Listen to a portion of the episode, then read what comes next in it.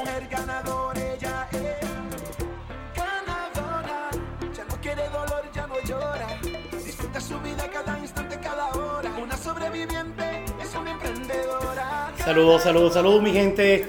Hoy en nuestra entrega, nuestro podcast, vamos a descubrir a una mujer realmente extraordinaria. Una mujer que le encantan los colores, una mujer que le encanta la moda, una mujer realmente divertida. Y para nosotros es un honor tener con nosotros a Rodi Lamour. Rodi, ¿cómo estás? Hola Miguela, hola a todos. Muy bien, estoy muy feliz de encontrarnos después de un buen tiempo. ¿eh? Claro que sí, Rodi. Para nosotros es un honor tenerte hoy aquí, sabiendo también lo ocupada que eres eh, y, y, que tú hayas tomado el tiempo de venir a grabar este podcast con nosotros. Eh, es algo que tiene un inmenso valor para, para nosotros y sé que lo va a tener también para nuestra comunidad. Ay, muchísimas gracias y es, un, y es con gusto que lo hago. Qué bien, Rodi. Entonces vamos a empezar a, a, a, descubrirte y a saber un poquito más de ti y a ver de dónde nace eh, eh, esa personalidad tuya. Así que a partir de ahora empezamos las preguntas y empezamos a hablar orgánicamente, vamos a divertirnos y lo importante es que la gente aprenda de, de cómo eh, tú logras cumplir tus metas y poder motivar a esas otras mujeres que, que, lo están pensando, me involucro, no me involucro, lanzo mi empresa, no lanzo mi empresa eh, y hoy estamos aquí para eso, para escuchar tu historia. Ay, qué bueno. Rodi, ¿quién es Rodi? ¿Qué tipo de mujer eres? Oh, qué buena pregunta. Realmente yo soy una persona creativa, sí. Soy una persona simpática, pero también soy una persona perseverante. No todo lo que hago me han salido de una vez. A veces las logro, a veces no. Eh, pues soy muy real. Esto sí. Qué bien, eso sí es verdad. Eh, desde el primer día que te conocí, era una persona muy real y muy auténtica. Eh, es algo que conecta rápidamente con las personas y, eso es chévere verlo en ti. ¿A qué se debe esa personalidad que conecta tan fácil con la gente? Yo realmente cuando analizo a qué se debe mi personalidad, creo que se debe al país de donde soy. Yo soy de Haití, yo soy haitiana, he vivido en Haití por 19 años de mi vida corrido. Eh, y también se debe a los padres que he tenido, porque los padres crean el ambiente, el país crea un entorno general, pero los padres crean un, ambi un ambiente específico y luego va a venir la otra educación que uno va a tener, sea en la comunidad, que puede ser su iglesia y otro, pero su escuela y eso, para complementar para hacer lo, de uno lo que uno va a ser, bueno, lo que somos. Lo, lo que, o lo que hoy eres. Eh, Rodi, ¿cómo aprendiste ese español tan bonito, tan bien?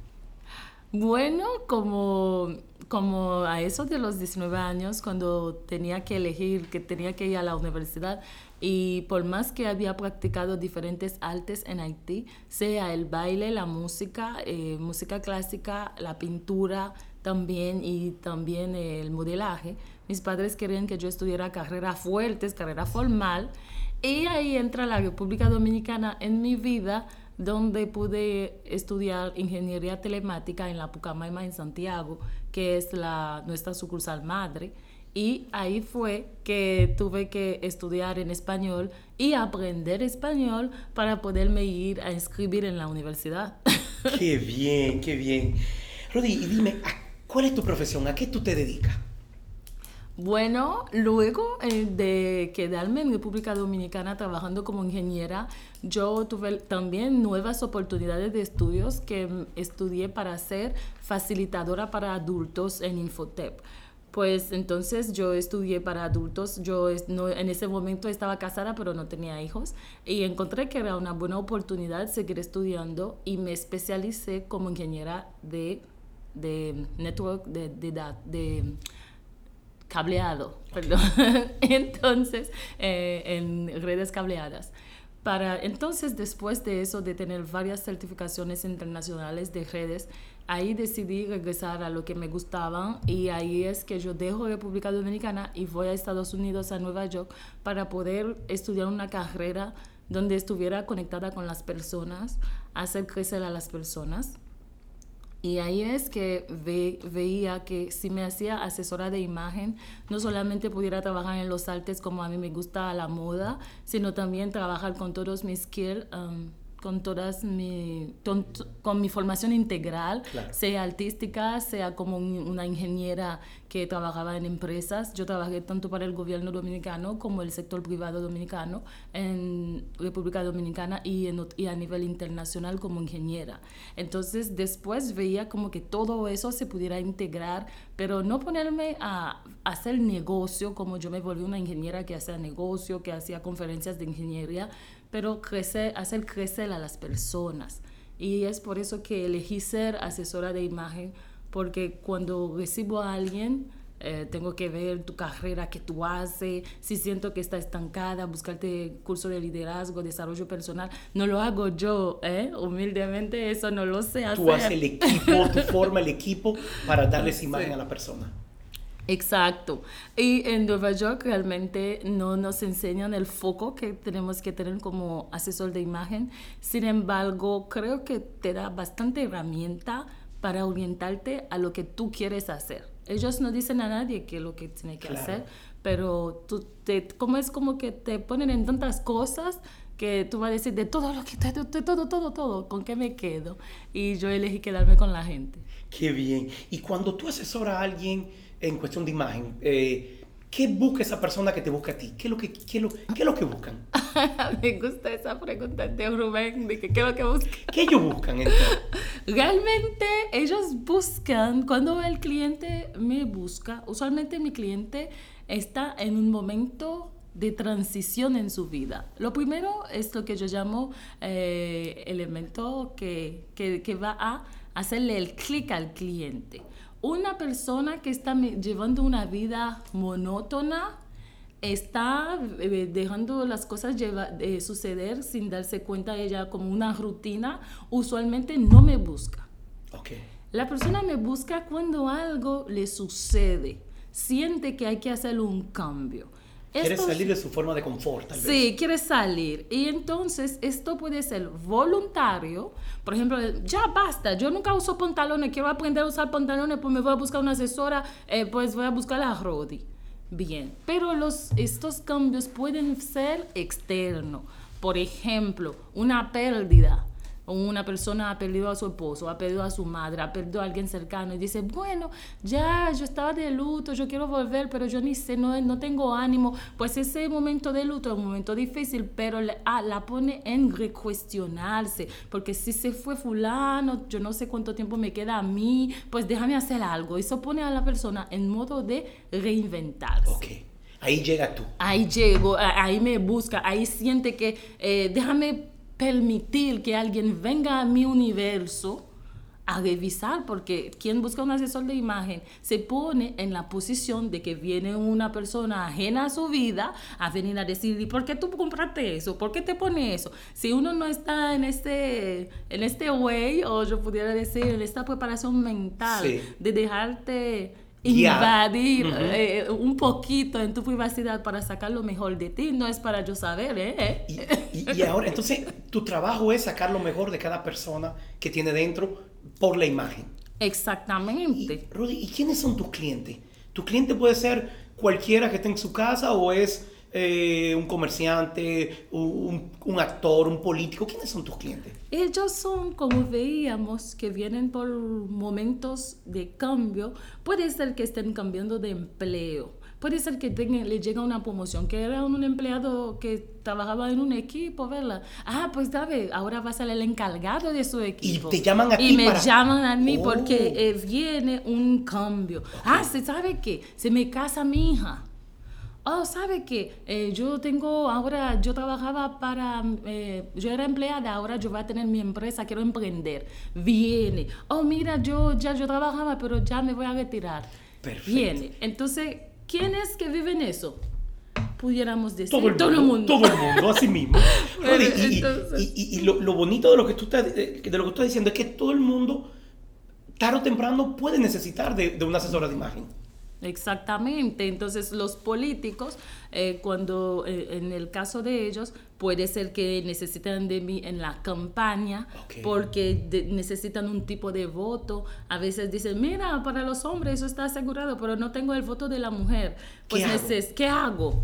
Eh, o puede decir, mira, yo tengo a tal rango de edad, pero yo no tengo a los jóvenes. Ok. Pues vienen con una necesidad específica y también en un momento específico. Por ejemplo, ya que ganan, ya es otra necesidad que hay. Ok. Y como que es como a cada, cada momento um, la persona tiene una necesidad.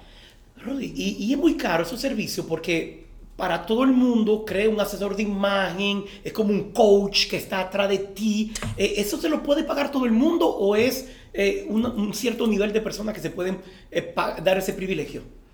Realmente, Rubén, es bastante eh, delicado decirlo, pero es la realidad.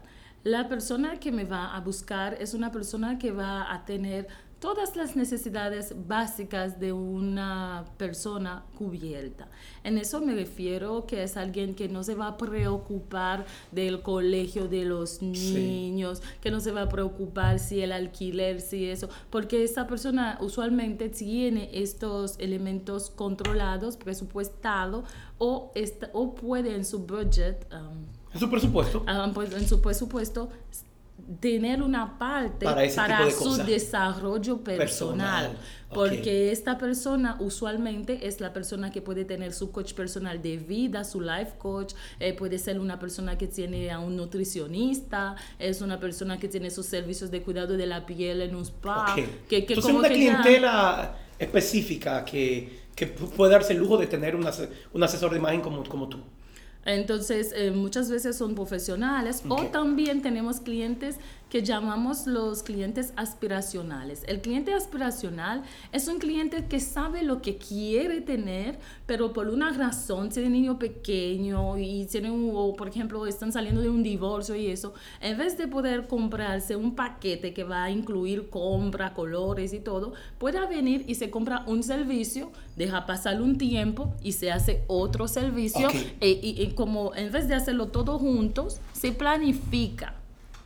Entonces eso hace que en vez de la persona durar mucho, mucho tiempo creciendo para poder venir, puede iniciar con un pasito a pasito. sí, Perfecto. Sí, y es O- válido. Claro que sí. Ahora que entendemos un poquito más tu trabajo, eh, quiero ir un poquito a, a tu vida personal, eh, Rodi. Eh, dime, ¿cuándo llega a Canadá? ¿Por qué llegas a Canadá? Ay, sí. Ay, Rubén, sabes, mis historias son de varios años. No quiero que las personas se pongan a sumar. ¿eh? Es, entonces, entonces eh, realmente en el plan inicial, cuando estuve en Haití con mis padres, eh, y desde pequeña el Canadá siempre ha estado en las conversaciones familiares porque mi abuela paterna y mis tíos y tías paternos han estado en Canadá antes de yo nacer. Ok. Ellos estaban aquí como en el 70 y pico, um, le- um, 70, y- como los 70 En los tarde, 70. ajá, cerca del 80, pero más tarde. Ellos llegaron, ya yo, cuando yo vine, cuando yo nací, yo siempre tenía las conversaciones de Canadá. Pero como mi padre es un haitiano que no entiende dejar Haití, que mi padre no aguanta más de 15 días fuera de Haití, entonces él, él, quedó en Haití con una hermana que ellos no quisieron dejar Haití. Entonces, los hijos nos hacían crecer pensando que para los estudios pudiéramos estudiar en Canadá. Pero las cosas, los temas migratorios se han ido cambiando y al mi padre no querer recibir su residencia canadiense con mi abuela hace que nosotros los hijos de mi padre tuvimos que hacer proceso desde cero. Ok, perfecto. Entonces, el plan fue estudiar en República Dominicana, terminar República Dominicana, llegar en Canadá. Pero este plan, cuando me gradué de la Pucamaima, todo duró más de lo normal. Ok.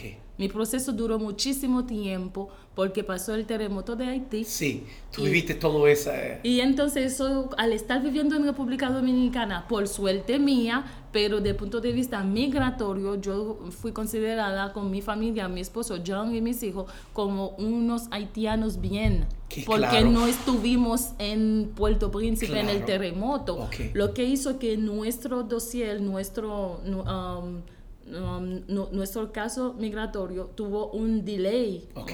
que hizo Duró que- más tiempo que duró más tiempo sí porque Ok. éramos haitianos pero como haitiano en RD como que y eso duró pues entonces al final pudimos llegar definitivamente nos mudamos en el 2018 pero recibimos la residencia en el 2017 Ok, perfecto. Sí. ¿Y cuántos hijos tienes, Ru- Rudy?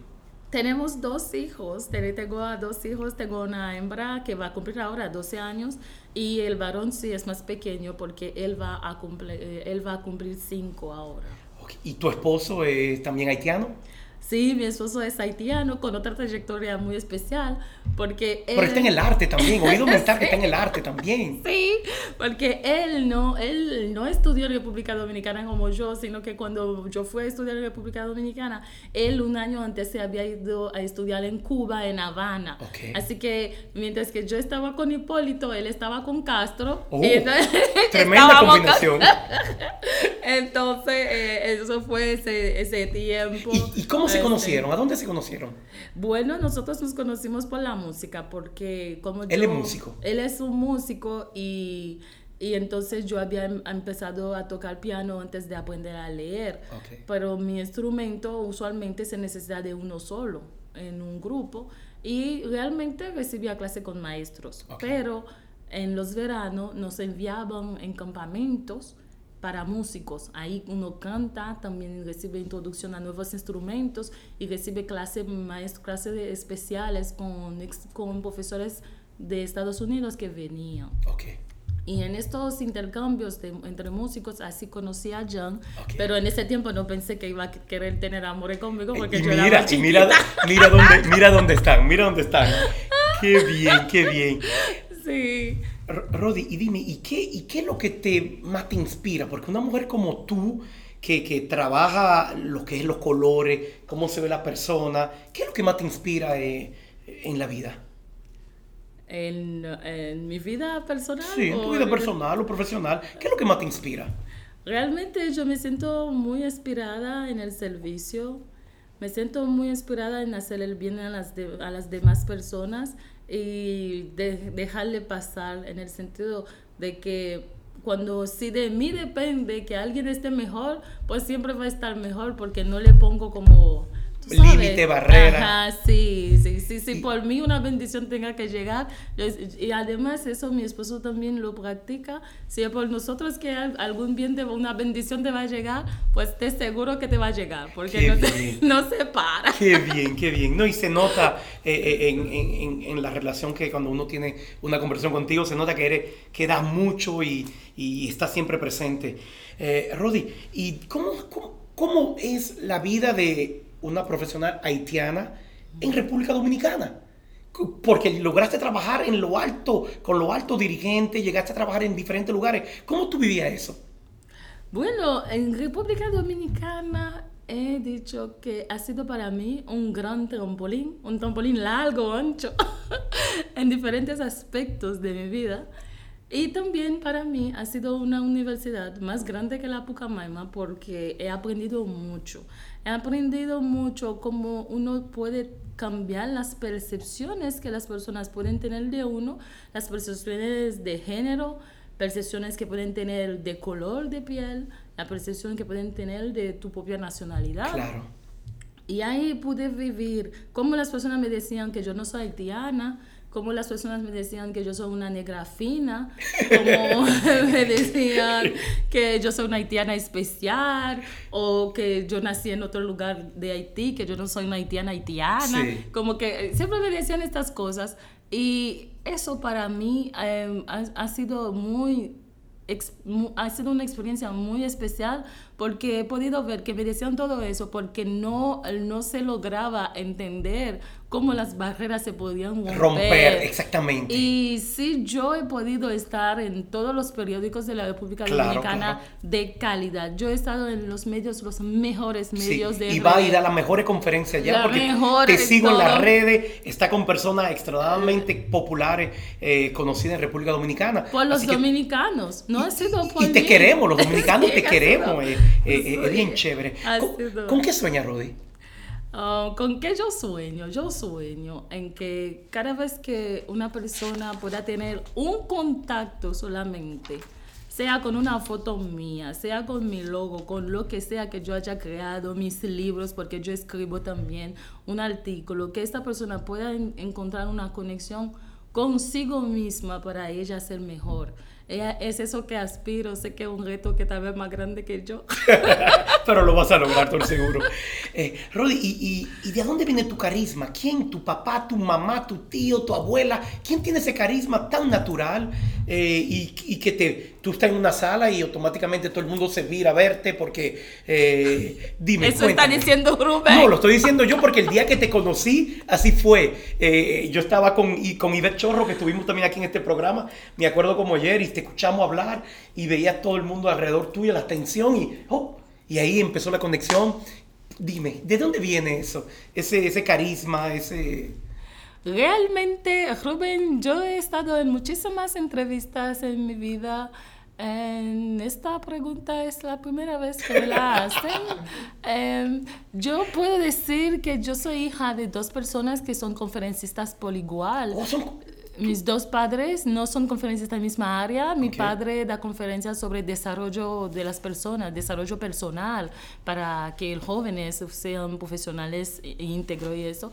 Y mi madre ya trabaja en la salud, es una enfermera, pero especializada en las enfermedades que se transmiten sexualmente. Okay y da muchas conferencias y, y, ayuda. Entonces, yo no, yo no sé, yo, yo como, como que no me concebí yo. y seguro que tengo esa, yo tengo algo de ellos dos y, y, mis abuelos también han sido personas que, pues yo he tenido abuelo juez, que, de, que abogado. Entonces, yo no sé qué... Pero de ahí viene, eso seguro, que, de ahí viene. Y mi madre así, que le dicen como que, que, ay, que que, viene ella y eso, pero eh, mi madre se pone cualquier cosa y la gente, oh, Claro, claro. Rudy, ¿y, y, cómo ve la situación en Haití? Ah, la situación en Haití, Rubén, es el dolor, porque si la situación de Haití no, nunca se hubiese deteriorado, tal vez no te hubiese conocido y no iba a estar aquí, porque yo vengo de un padre que no había entendido que yo me tenía que ir, claro. que después se tuvo que cambiar de opinión. Claro. Y creo que mi padre y sus amigos que siguen en Haití eh, habían pensado que iba a ser bien. Por eso quería que, no quedara. Sí, sí, sí. Y tenían entonces, la esperanza. Se tenían la esperanza. Entonces ahora estamos viviendo con una exportación de, de cerebro. Claro. En vez de ser una exportación de bienes. Entonces, y, y me considero una exportación de cerebro. Claro. Y, no, claro que igual que mi esposo, que, que realmente, o tristemente puedo decir que tenemos un país, sí, sí, y he perdido también con, eh, familiares, y he perdido amigos allá en Haití, que son personas muy bien preparadas, pero que hasta se han muerto. Claro, claro, claro, entiendo. ¿Qué soñaba Rodi de niña? ¿Tú soñabas con, con, con trabajar en la moda? soñaba con ser actriz. ¿Qué soñaba?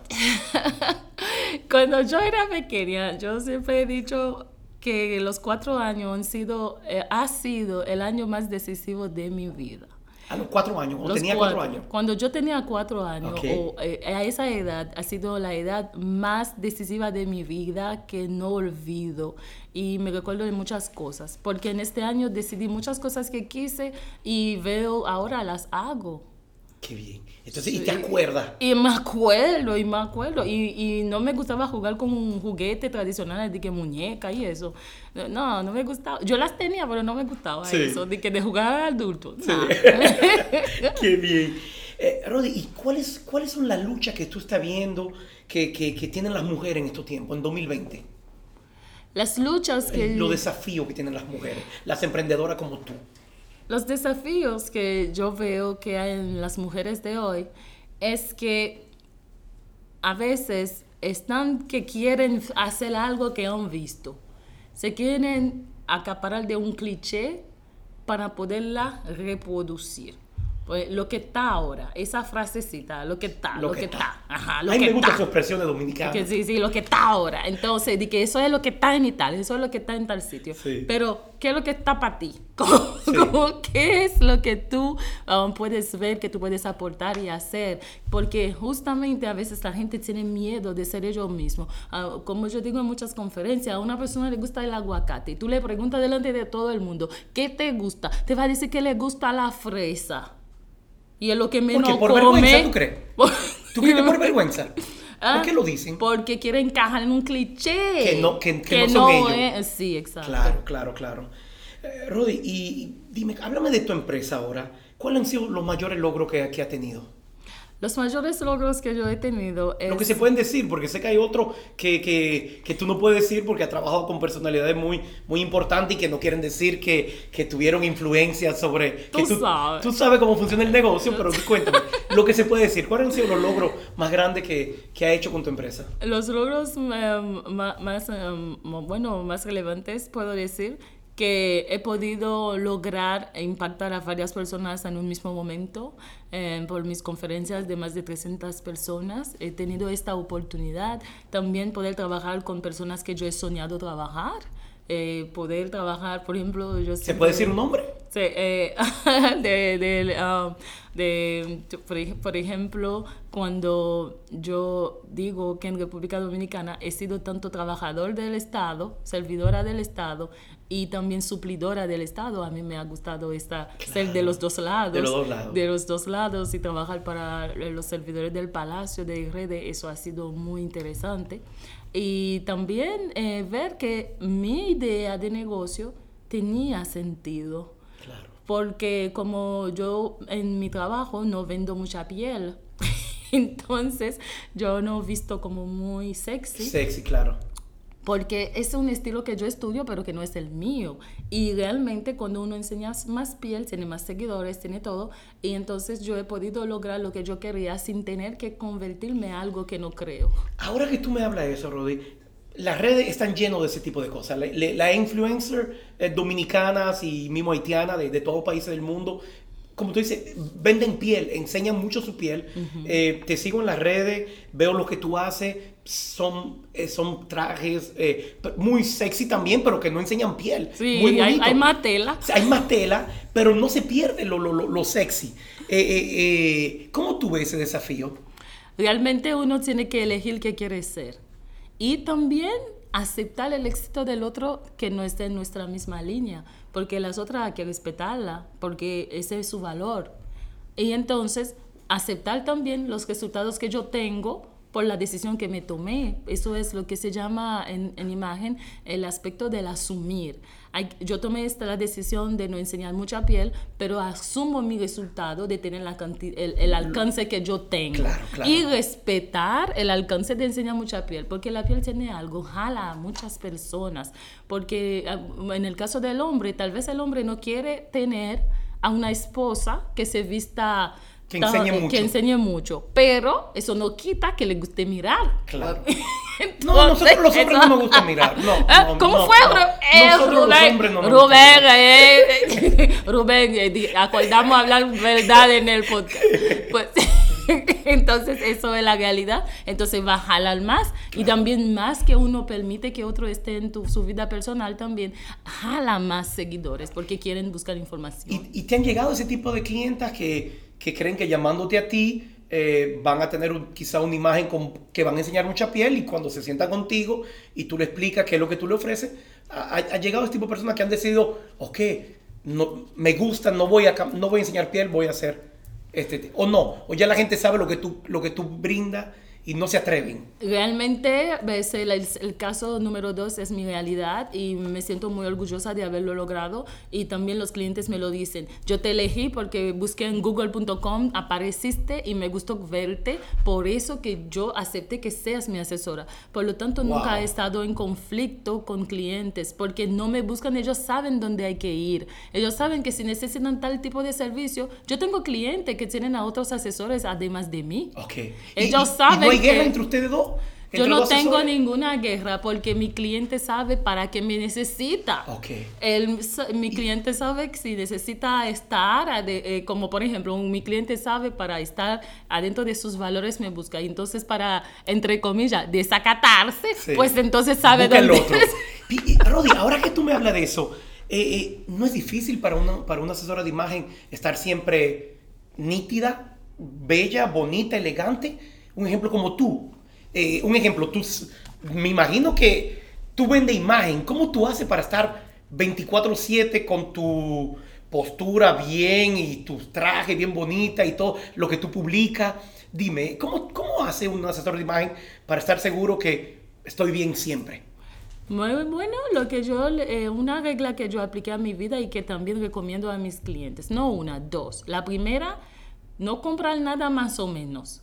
Si va a una tienda, encuentra una pieza y tú dices, tal vez me guste, me funcionaría, pues no la compre porque no estás identificada con la pieza. Porque a veces cuando uno está triste, tú vas a decir, ay no, está lloviendo, déjame ponerme eso. Entonces te pone como en ese mood y como tú la tienes ahí, tú te la vas a poner. Pero si todo lo que tú compras, eh, te comprometes a comprar lo que te queda bien, hace que en cualquier momento todo lo que tú te pones te queda bien. Eso hace eh, la continuidad de estar bien. Sin embargo, sin embargo, yo le digo a las personas también, ustedes tienen derecho a, te- a- a tener su momento personales. Tú puedes tener un vestidito que sea un regalo sentimental. Por ejemplo, si John me regala un vestido y vaya vestido no tiene que ver con mi paleta de colores. Yo no le voy a decir, mira, John, esa- ese vestido no va con mi paleta. Yo lo voy a Tú- usar, lo a usar, yo claro. lo voy a organizar para que quede bien. Claro, claro. Y es eso que las personas le enseño. Porque tú puedes tener ropas que tengan un valor sentimental y no, no necesariamente sea algo de imagen, Claro, de la morfología, si te queda el cuerpo, que la línea y eso, que eh, ese valor es para ti. Por lo tanto, no te puedes privar de eso. Y entonces en tus momentos personales, que tampoco hay que retratarlo todo Claro, un day. Hay que, hay que tener su momento. Sí, es verdad, y- es verdad. Claro, no todo lo verdad, vamos a es verdad, estoy de acuerdo contigo Y- totalmente. Sí. Rodi, ¿y quién te gustaría asesorar que todavía no has asesorado? Oh my God. ¿A quién yo quisiera asesorar? Yo sí, yo quisiera asesorar a una primera dama. Tú sabes que estaba pensando en Raquel yo ahora mismo, porque veo, veo cómo ella se viste y, y veo un poquito lo que tú vendes, lo que tú ofreces. Sí, me gustaría, porque las figuras de primera dama siempre me han atraído y siempre me gustan sus historias, porque ellas tienen una posición que no han batallado para ganar, Sí. pero que tiene todo el peso sobre ellas. Y son Como muy que- importantes también Sí, sobre ellas todo. como que tienen una algo impuesto porque ellas no la buscaron, pero la tiene que poner porque como eso atrae. Rodi, ¿a dónde quieres que tu empresa llegue eh, en, en los próximos años?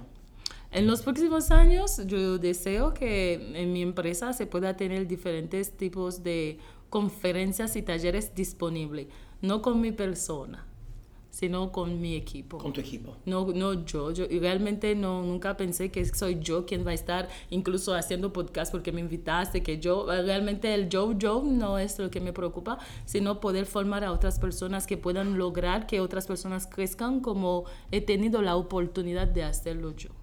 Wow, pienso muy parecido a ti. Muchas veces eh, la vida, el destino nos pone en, en ciertos lugares que no lo esperábamos, que no queríamos, pero la situación hace. Y por eso me llevo también contigo. Ay, Qué sí. bien. Eh, Rudy, ¿y qué, qué- cuál es tu comida favorita? Ah, mi comida favorita. Ah, es una comida de Haití. Me gusta el, el griot, que es carne de cerdo frita, con tostones a la haitiana, ¿eh? Tostones que le ponen en agua con sazón y después lo hace freír. Eso me encanta. Me gusta también un, hay un dulce de Haití que me gusta, el dulce de maní. Riquísimo, que me gusta mucho. Y e- eso sí. Y entonces en RD me gusta mucho el chicharrón, aunque engorde. Aunque engorde. Un chicharrón bien frito, bien rico. Imagínate un chicharrón y, y hace locro de chicharrón. Y me gusta por- porque es versátil. Claro. Hace locro de chicharrón, hace mofongo con chicharrón adentro. Hace. Bueno, vamos, vamos a dejarlo ya, ya, ya, ya tengo hambre, tengo hambre, Rodi. Rodi, ¿y, y, él- y tu familia? ¿Cómo, cómo, cómo ve? ¿Tiene el apoyo de tu familia cuando hace eso? Cuando, cuando fuiste eh, criada de- en, en- con universidad de ingeniera y ahora eres asesora de imagen, que como artista, que hay mucha gente que, que, que, que denigra un poco los artistas. No, no hay ese tipo de cosas en tu familia. No te dicen, Rodi, ¿por qué no seguiste tu carrera de ingeniera? Tuviera en tal lugar, tuviera... No, no te lo dicen. Realmente, eh, sí, yo he tenido este, este tema, porque, porque por eso que no había podido ingresar a estudiar moda de una vez, porque mis padres siempre decían que los artistas que que un- los perros le dan de comer, es un refrán haitiano. Y entonces, eh, cuando yo empecé a estar teniendo más éxito, también he hecho cine en RD. Y Sí, porque también era actriz. y No tocamos el entonces- tema ese. entonces, cuando yo empecé a tener eh, mis papeles y ahí mi padre me dijo, pues yo creo que ya, ya puedes elegir lo que tú quieras. Como, como yo creo que él me lo dijo, por, ya yo tenía más de 30 años y él me dijo, ya estás formada, ya hiciste todo, pues... Dale. vea, pues sí, y me sentí tan feliz. Qué bien, qué bien. ¿Y qué papel juega tu esposo en, en tu empresa? Ay, mi, mi esposo es la mano que no ven, La mano que pero no que ven. está ahí. Perfecto, me gusta esa. Y, y- y para una mujer, ¿es importante tener eh, su esposo que, que está detrás de ella apoyándola? Claro, claro, eh, porque yo, como he publicado esta mañana, eh, como pueden ver en mis redes, es que todo lo que tú haces, cada vez que tú tengas cualquier cosa que sea positiva, que tú tengas a tu alrededor, es un plus. Si es un mueble que no te gusta, cámbialo, pues porque tú lo vas a ver todos los días. Entonces, si te, la persona con la que tú vives te apoya en lo que tú haces, entonces tú tienes un dolor menos, es un plus para ti. Claro, claro. Es muy importante. Rodi, y para, para, para, ya estamos finalizando porque ya eh, este podcast está súper interesante. Me quedan como 50 páginas más de preguntas que hacerte, pero eh, eh, lo vamos a tener que hacer quizá una segunda parte en un futuro. Pero, Rodi, ¿qué consejo tú le darías a una mujer que hoy lo está pensando si emprende o no emprende? A una mujer que esté pensando si emprende o no emprende, yo recomiendo que se ponga a analizar qué es lo que ella tiene para dar, qué es lo que yo quiero dar, qué es lo que el otro necesita. Después de encontrar eso, hacerse supervisar de alguien, de un coach de negocio, para, para evaluar, porque para ayudar a no confundirnos entre pasiones y realidad de negocio.